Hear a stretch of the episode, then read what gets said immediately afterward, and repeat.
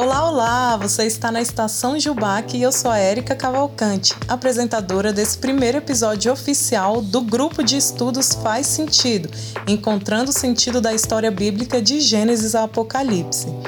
No episódio anterior, que foi a inauguração do podcast da Jubac, a gente tratou de temas gerais sobre o estudo da Bíblia e conversamos com alguns amigos do outro grupo de estudos.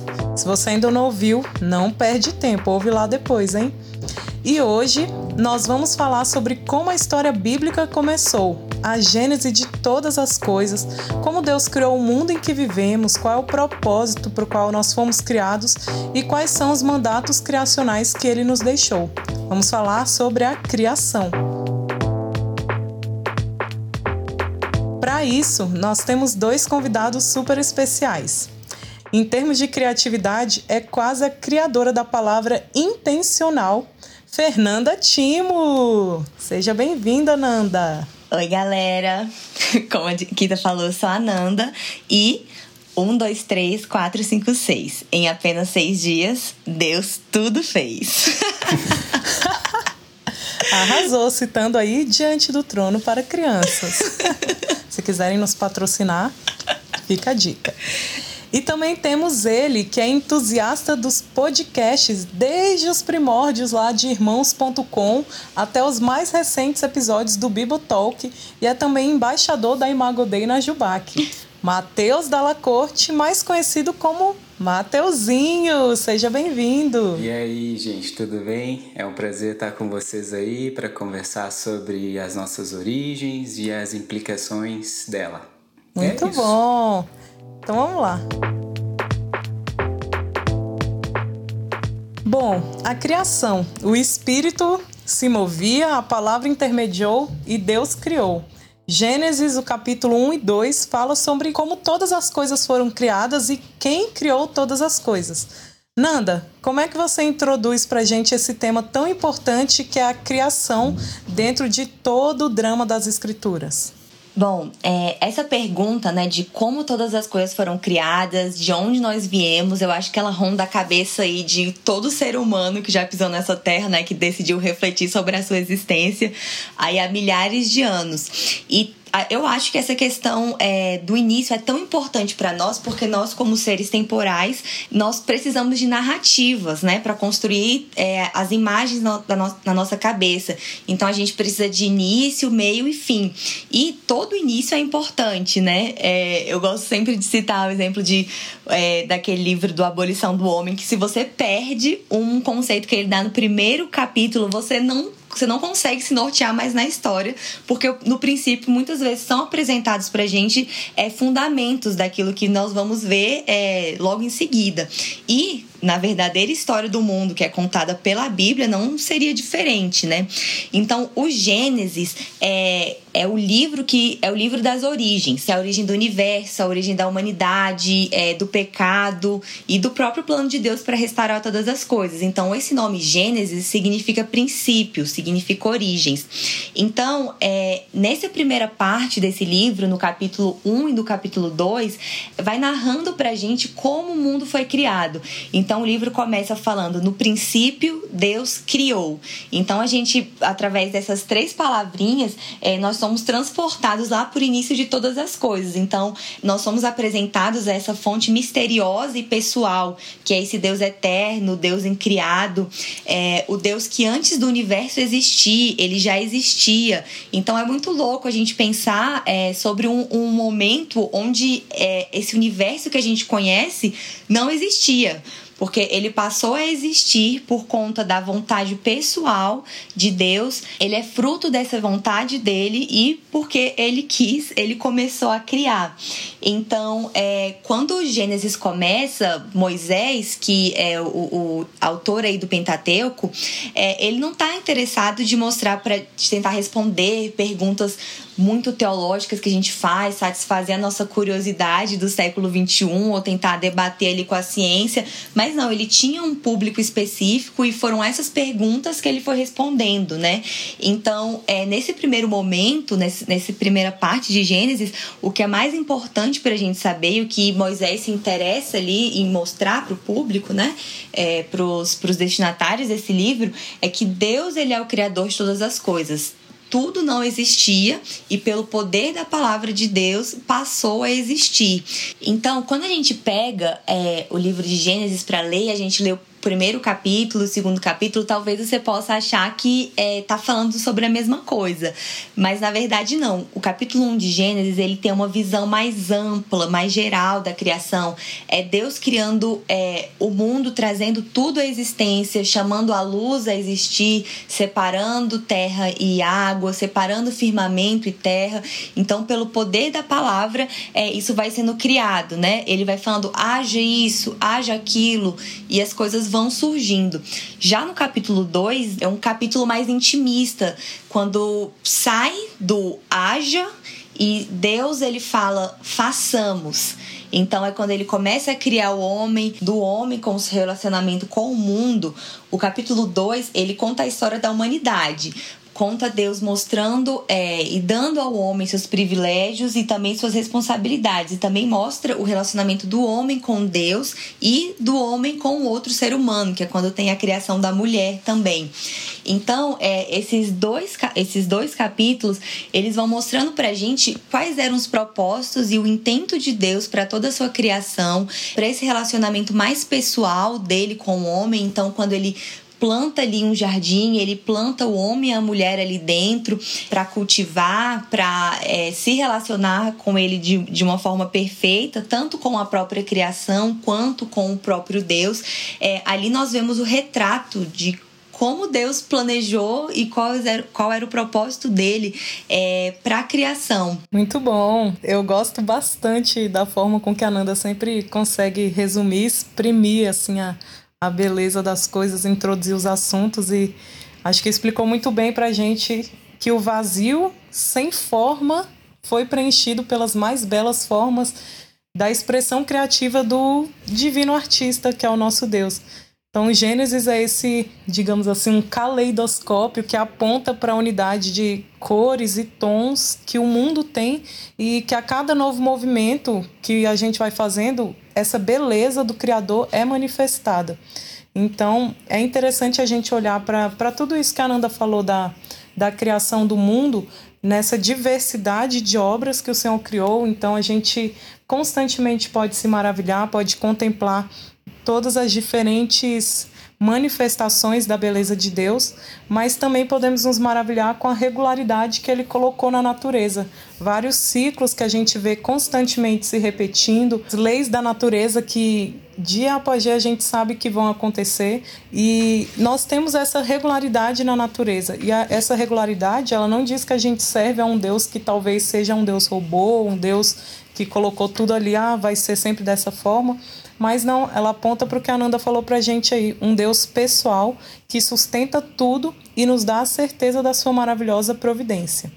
E aí, em determinado momento, esse modo de criação de Deus, de fazer tudo pelo poder da sua palavra, foi diversificado e ele resolveu fazer o quê? Com as suas próprias mãos, criou o homem e a mulher à sua imagem e semelhança.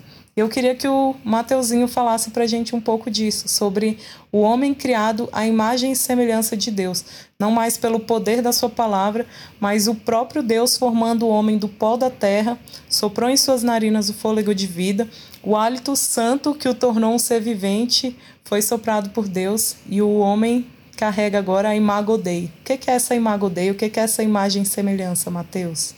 Então, gente, esse esse conceito de Imago Dei, ele acaba se destacando porque ele tem tudo a ver com o conceito de Trindade, que é muito importante para a gente entender toda a gênese da, da, da, nossa história, né? Mesmo lembrando que a história já existia antes de tudo ser criado, né? Porque já havia um relacionamento ali entre Deus o Pai, Deus o Filho, Deus o Espírito não foi um assunto que a gente é, abordou, mas vale a pena lembrar. Então, o conceito de, de Imago Dei, ele anda lado a lado com o conceito da, da trindade, né? E ele é importante hoje em dia e se torna bastante polêmico até mesmo, porque a identidade tem sido bastante discutida né, nesses últimos tempos. E aí o, a, a, o relato bíblico ele vem e traz uma resposta a isso, né? ele traz alguma, um caminho para a gente entender a nossa identidade.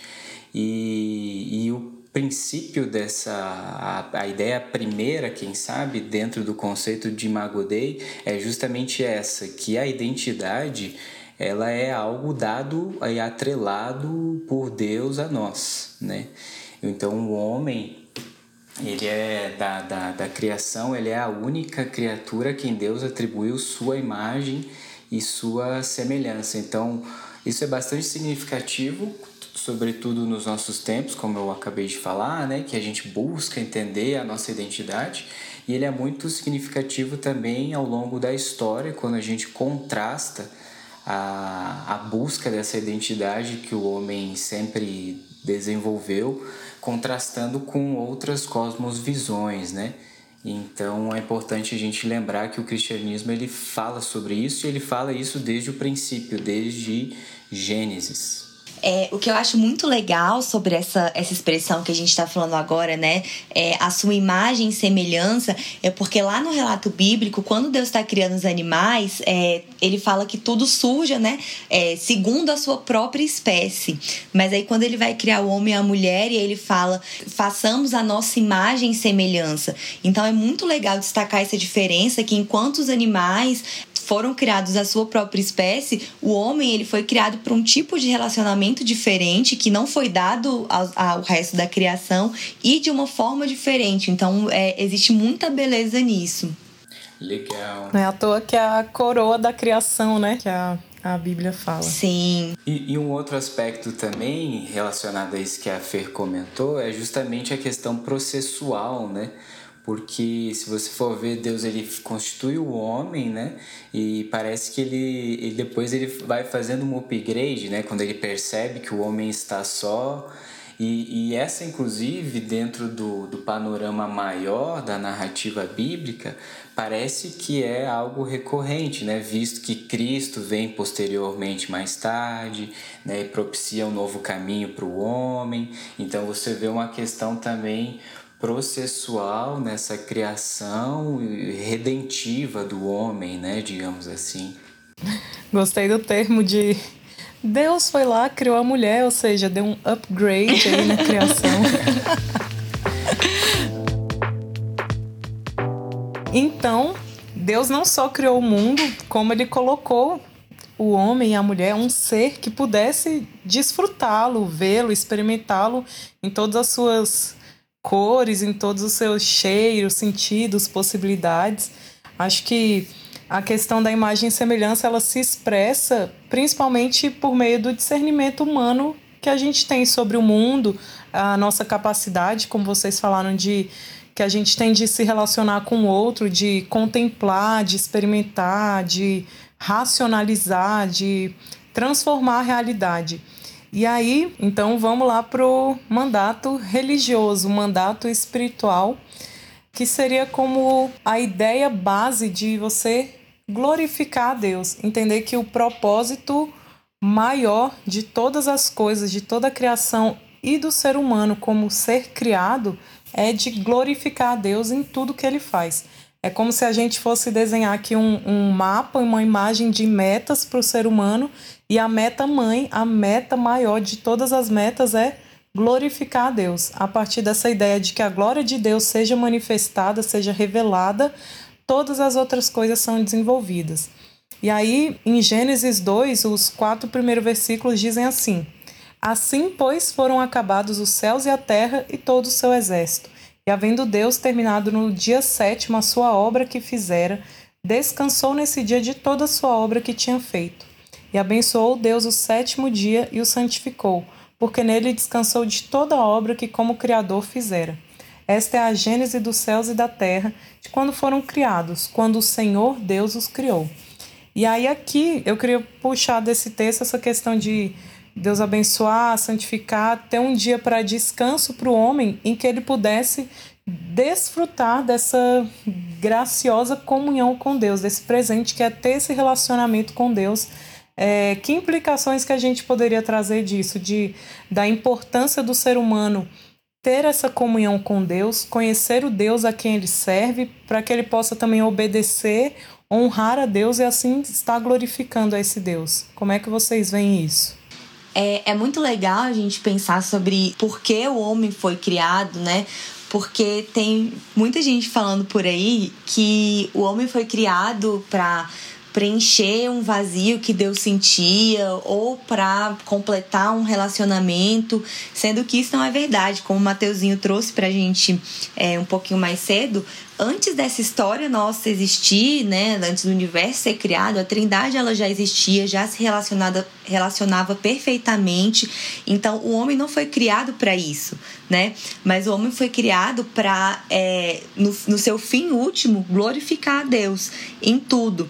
Então, o homem ele tem esse anseio dentro do próprio coração de, de adorar, de adorar alguma coisa, e enquanto o coração dele não tiver no lugar certo, que é, é uma vida em honra, em, em glorificação a Deus, ele vai criar e vai procurar, inclusive na própria criação de Deus, coisas que substituam esse relacionamento e o façam viver em adoração por qualquer coisa.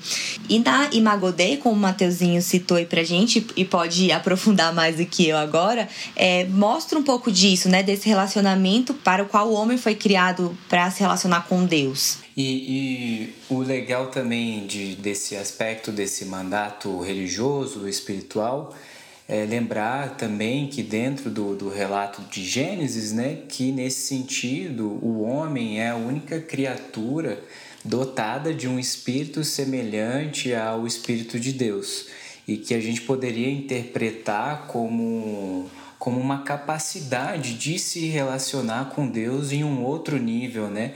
Que a criação, os animais e as demais coisas que foram criadas por Deus não, não teriam essa capacidade, né? Então é importante lembrar disso e também pensar nas implicações práticas para isso. E que eu preciso pensar um pouquinho agora porque eu não estou lembrando, mas eu vou lembrar. eu acho que uma das implicações que, que a Bíblia traz de uma forma bem clara, no, o próprio versículo de Gênesis que eu citei sobre Deus estabelecer um dia de descanso, um dia em que o homem ia parar tudo, ia contemplar, ia cultuar a Deus, ia estar ali realmente descansando do seu trabalho no Senhor, naquele que criou todas as coisas, ele traz essa é uma das competências que Deus deu para o ser humano, que é a contemplação. Eu creio que é um privilégio que Deus deu para os seres humanos, nós que fomos criados à sua imagem e semelhança, de vermos a sua boa criação, como Ananda disse, e termos essa vocação para adoração, uma capacidade de maravilhamento. Então a contemplação ela traz isso, essa vocação que o ser humano tem e que os animais, por exemplo, não têm, que, que outros seres criados também não, não têm. Então, além dessa capacidade de contemplação que Deus deu ao homem, de, de se maravilhar com, com a criação, o homem ele desfrutava dessa companhia perfeita, que era a companhia de Deus, mas ainda assim Deus sabia que ele não tinha um equivalente. E aí entra o segundo ponto, o mandato social, o mandato de que o homem se relacione com outras pessoas, com outras criaturas de Deus. Uma parte que eu acho muito legal nessa história, é, nesse, nesse relato que é que tu trouxe, é que foi Deus que percebeu isso, né? Não foi Adão que foi reclamar com Deus, dizendo que estava se sentindo sozinho, mas de perceber esse nível, né? Ainda que Adão estivesse e desfrutasse plenamente da, da comunhão com Deus, ele estava sozinho porque não tinha esse equivalente. O fato do próprio Deus ter trazido isso à tona e criado uma companheira para Adão mostra como o relacionamento é importante, como o homem não foi feito para ficar sozinho, para ficar isolado. E a gente sentiu muito, eu acho, isso né, nesse tempo de pandemia, quando nós fomos forçados né, a ficar nas nossas próprias casas e, e não poder desfrutar plenamente da comunhão que a gente tinha com outras pessoas. É um reflexo disso, de como a gente foi criado para estar tá junto, para estar tá conversando, para estar tá, é, socializando, e não só com outros seres humanos, mas também com a criação de Deus, com, é, com com os animais, com cuidando, né, daquilo que Deus criou. Então, essa parte do homem social, do homem que se relaciona, é muito importante, porque senão nós não, não estaríamos vivendo em sociedade, né, como, como é hoje. E lá no Éden a gente via como essa, essa, esse relacionamento acontecia de forma perfeita, né, entre Adão e Eva, entre Adão e, e os outros animais, entre Adão e o próprio Deus. Então, é, ali a gente vê o retrato de como isso acontece de uma forma perfeita e de como seria, né, viver isso ainda hoje. E, e isso que a Fernanda trouxe reforça também o mandato religioso que a Érica trouxe anteriormente, né? Como ela disse, né, foi Deus quem identificou que não era bom que o homem estivesse só. Então, mais uma vez, a gente percebe que nós somos criados primeiramente para ter uma relação muito próxima com Deus, e a partir dessa relação próxima com Deus é que a gente se torna capaz de se relacionar com toda a, a, o restante da criação e inclusive com o homem que é, que é semelhante a nós também, né? o nosso próximo, ou no, no sentido ali do, do, do relato de Gênesis, a Eva e depois toda a história da humanidade, todos os demais personagens que vão surgir, né? E outra característica que o ser humano tem que reflete a sua qualidade de imagem e semelhança do Criador é, é no mandato cultural, o mandato que Deus dá para que o homem cultive e guarde o jardim. Como nós podemos cultivar e guardar o jardim nos dias de hoje? Será que é cuidando de plantas como Ananda? Ai todos temos que ser mães e pais de plantas. Espero que não, senão, Senhor, me perdoe. Sou péssimo Ou com é isso. tendo um cachorrinho, né, chamado Spike. Ah, é, participação é. especial do Spike aí ao fundo. Ele gosta. Mas é muito legal a gente perceber é isso, né, que a humanidade ela foi criada para um relação, é, uma relação de cuidado com o mundo. Então, o domínio que Deus entregou na mão do homem traz né, essa responsabilidade de cuidar, de guardar, de cultivar. Então, Existem, eu, eu já vi é, isso num livro, de pessoas que defendem que o homem tem que sim explorar o máximo da natureza, tipo, desenvolver, é, e assim, num termo pejorativo mesmo, porque afinal de contas, ah, se o homem tem, se ele vai dominar sobre a natureza, então tudo bem acabar com ela. Então, olha que absurdo, né, que, que a gente, que algumas pessoas chegam. Sendo que muito pelo contrário, Deus deu essa missão para o homem para é, como um guardião mesmo daquilo que ele criou. E isso é uma, é uma pauta que a igreja pouco fala, sabe?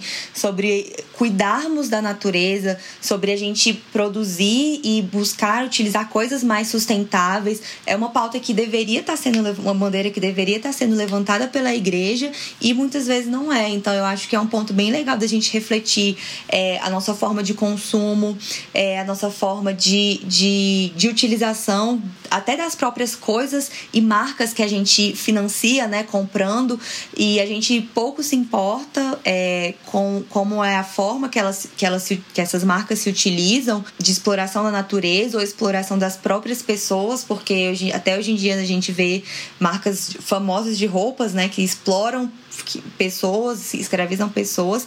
Então, assim, eu acho que é, uma, é um ponto que a gente deveria falar mais, tratar mais e a gente não fala. É verdade. Eu acho que é interessante a gente, é, a partir dessa introdução que a Nanda trouxe, fazer uma é, divisão entre os dois pontos aqui que ele trouxe no versículo 2, 15 de Gênesis, que é: Tomou, pois, o Senhor Deus ao homem e o colocou no jardim do Éden para o cultivar e guardar. Eu acho que a gente pode entrar então nesses dois termos é, de uma forma separada rapidamente para para desenvolver um pouquinho. O cultivo, ele tem um sentido de adoração e ele fala sobre questões de trabalhar, de servir e de cultuar ao Senhor. Inclusive no inglês, um dos termos que é usado até para culto mesmo é o service, que traz essa dimensão de, de culto, de cultivo, de cultura. Então, dizer que todo o labor humano, todo o trabalho humano, ele tem esse sentido, essa dimensão religiosa de glorificar a Deus. Então, até quando você está lá como uma professora na sua sala de aula, como uma contadora, prestação de contas, um imposto de renda, como um advogado lutando pela justiça, você está glorificando a Deus, você está fazendo uma espécie de culto, cultivando e desenvolvendo a cultura através do seu trabalho. É, eu acho legal é, a gente lembrar porque ele traz essa, essa imagem né, do cultivo do jardim, porque era, era a realidade ali, né? Então, com o desenvolver das sociedades, ela vai se complexificando, ela vai se tornando cada vez mais complexa e outras outras formas desse desse labor desse cultivo surgem né?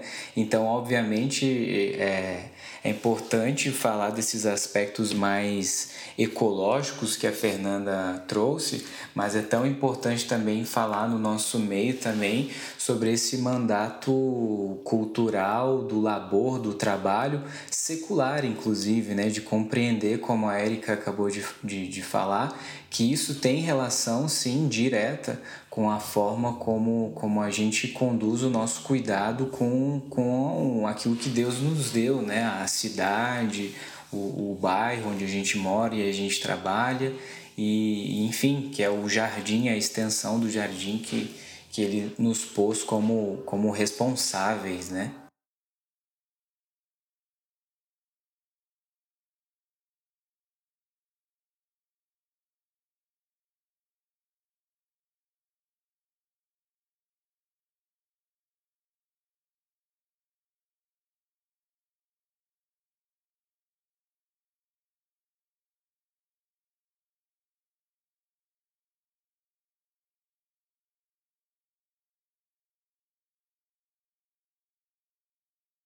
Exatamente. Sim, sim. E lembrar também, né, que o trabalho do homem, ele é uma extensão do próprio trabalho de Deus, né? E, e, o relato de Gênesis, ele justamente ele pontua muito bem isso, né? Que Deus, ele, ele, ele laborou, ele trabalhou durante seis dias, ele pôs as coisas em ordem e no final ele estende isso ao homem. Ó, agora você continua, né? Ele prepara um jardim um jardim que não era total, global, e põe um homem ali para cultivá-lo e estender ele, né? Então é, é importante a gente lembrar disso que o trabalho do homem, assim como a sua identidade e todas as suas implicações dessa identidade, são extensões da própria vida de Deus, né? do próprio trabalho e de todas as demais características do próprio Deus. E sobre essa questão do trabalho, é muito legal da gente pensar e de ver que o trabalho ele já é um mandato criacional, ele não vem depois da queda.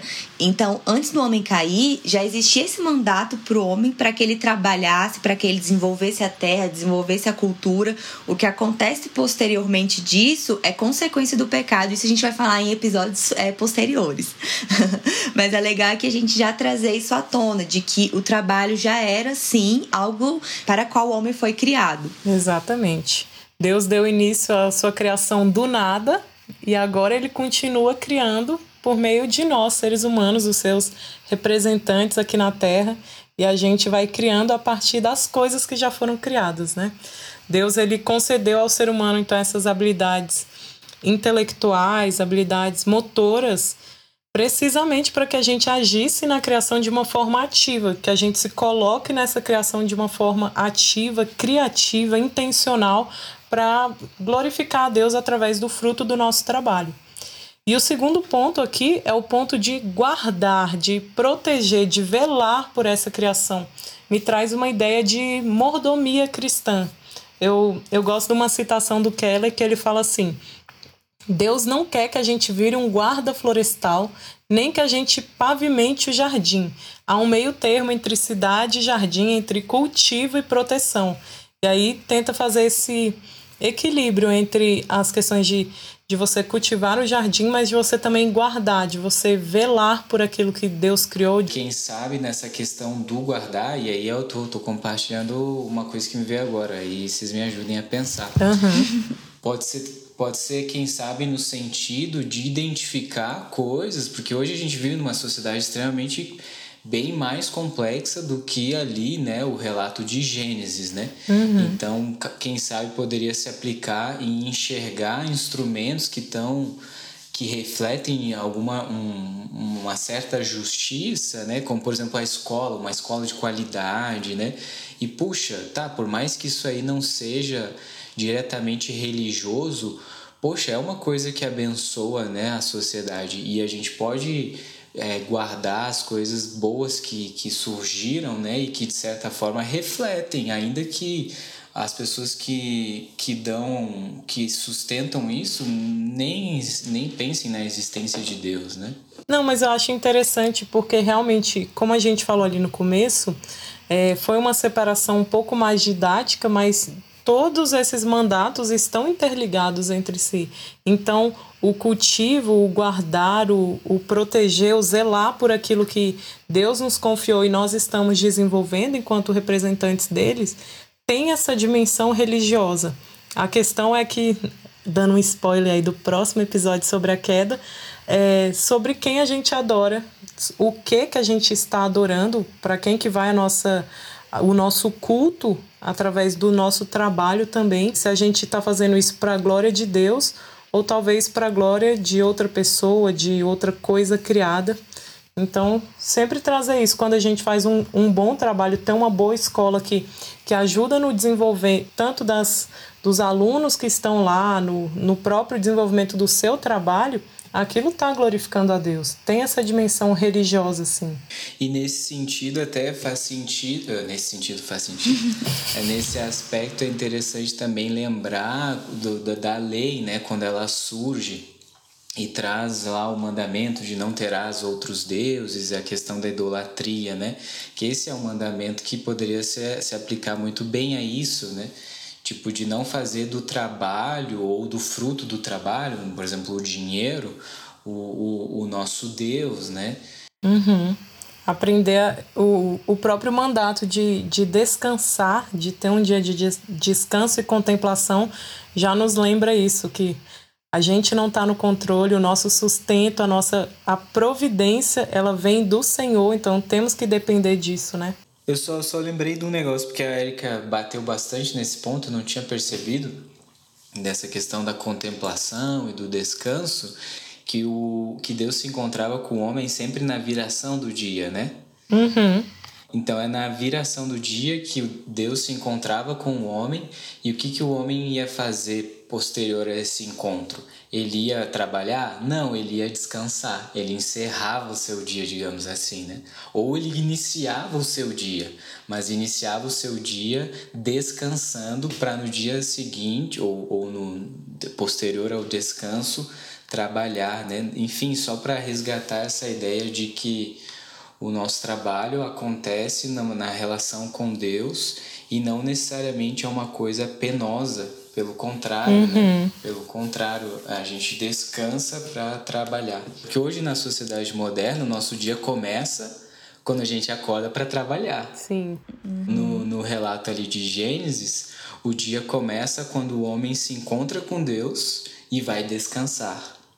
É, eu acho que até assim, o cristão, ele, no fim das contas, então não deveria trabalhar como um mero consumidor do seu próprio trabalho ou como alguém que quer mostrar poder, adquirir alguma coisa a mais para ter controle sobre outros ou até uma ilusão de ter controle sobre si mesmo, mas ele tem que fazer nessa dimensão como um adorador.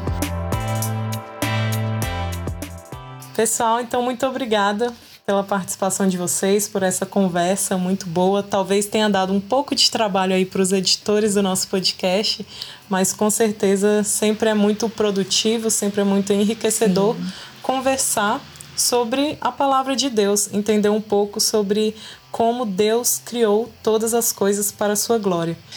Então, dentro de tudo aquilo que a gente conversou, olhando bastante para trás, né, é legal a gente também olhar um pouco para frente e lembrar que hoje é, desse Deus Trino nós temos a presença do Espírito Santo conosco, né? E essa presença do Espírito Santo justamente vem para resgatar a imagem de Deus que fora impressa em nós desde da, da, da gênese da nossa história, né? E a presença do Espírito Santo a partir de Cristo, ela faz todo sentido hoje para nós hoje. E eu gosto da ideia do Lewis quando quando ele diz que essa imagem de Deus é muito parecida com uma semente que foi plantada na, na espécie humana. Então, nesse sentido, é que essa semente ela é cultivada e ela brota a partir de Cristo e da nossa relação hoje com, com Deus através do Espírito Santo, né?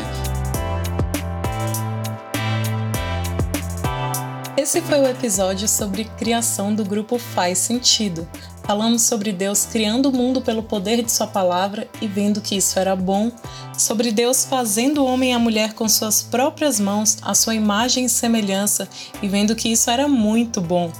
Conversamos sobre os mandatos criacionais, o religioso, o social e o cultural, e como eles são importantes para que o homem expresse sua humanidade de forma plena. Muito obrigada por emprestar os seus ouvidos no episódio de hoje. Se você quer continuar essa conversa com a gente, acesse o nosso Instagram, que é @jubac_bc. Vai ser uma grande alegria. E no próximo Estação Jubac, nossos amigos do grupo de estudo do Evangelho de Lucas vão continuar esse papo sobre a Gênese de uma forma um pouco diferente. O assunto vai ser genealogia. Eu já estou super animada para ouvir. Que Deus te abençoe e te guarde. Até a próxima.